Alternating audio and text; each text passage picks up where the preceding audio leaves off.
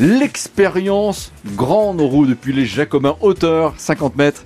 Aujourd'hui avec Martin Hazard. Bonjour Martin. Eh ben bonjour. Bon, ça fait plaisir de se retrouver euh, dans cette grande roue. Allez, spontanément, le comédien, chanteur que vous êtes nous dit quoi quand on voit les toits du Mans de cette hauteur de 50 mètres? Bah déjà c'est plein d'inspiration quand même je crois pour des prochains spectacles. C'est clair que ça donne des ça donne envie de faire plein de choses.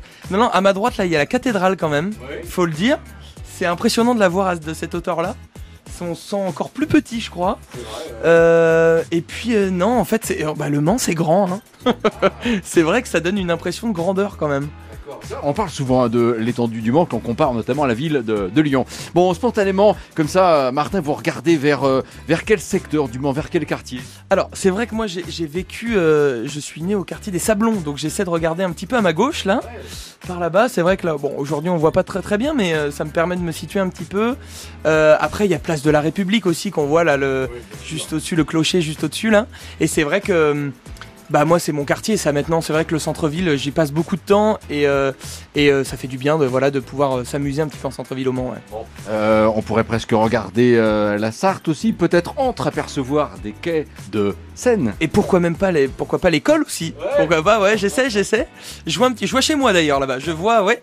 Il y a quelqu'un chez moi d'ailleurs. Faudrait que je vérifie. mais- non, non, non. C'est vrai que je, c'est intéressant de, bah voilà, de, de pouvoir voir qu'en fait le Mans est, bah, c'est une très très très belle ville, surtout vu du dessus. Il y a un tramway qui a passé au pied de nous. Ouais, et ben c'est vrai que c'est c'est quand même un, un- un moyen de locomotion qui est bah, qui est quand même indispensable dans cette ville et qu'on et que je prends je prends régulièrement aussi pour pouvoir me rendre au travail. Ouais.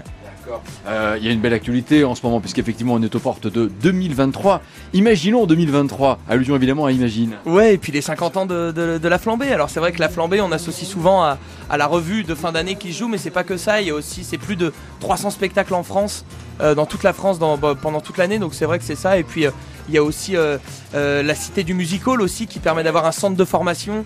Et puis, euh, et puis une école amateur aussi. Donc tout ça fait qu'on voilà, on est fier d'être basé au Mans et d'être d'être sartois. Ouais.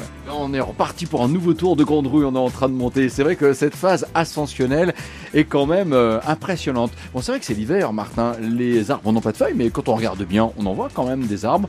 Ouais, c'est une ville euh, assez verte. Ouais, complètement. Et puis, vrai, moi j'aime beaucoup l'espace aussi au niveau des quinconces qui est juste derrière nous.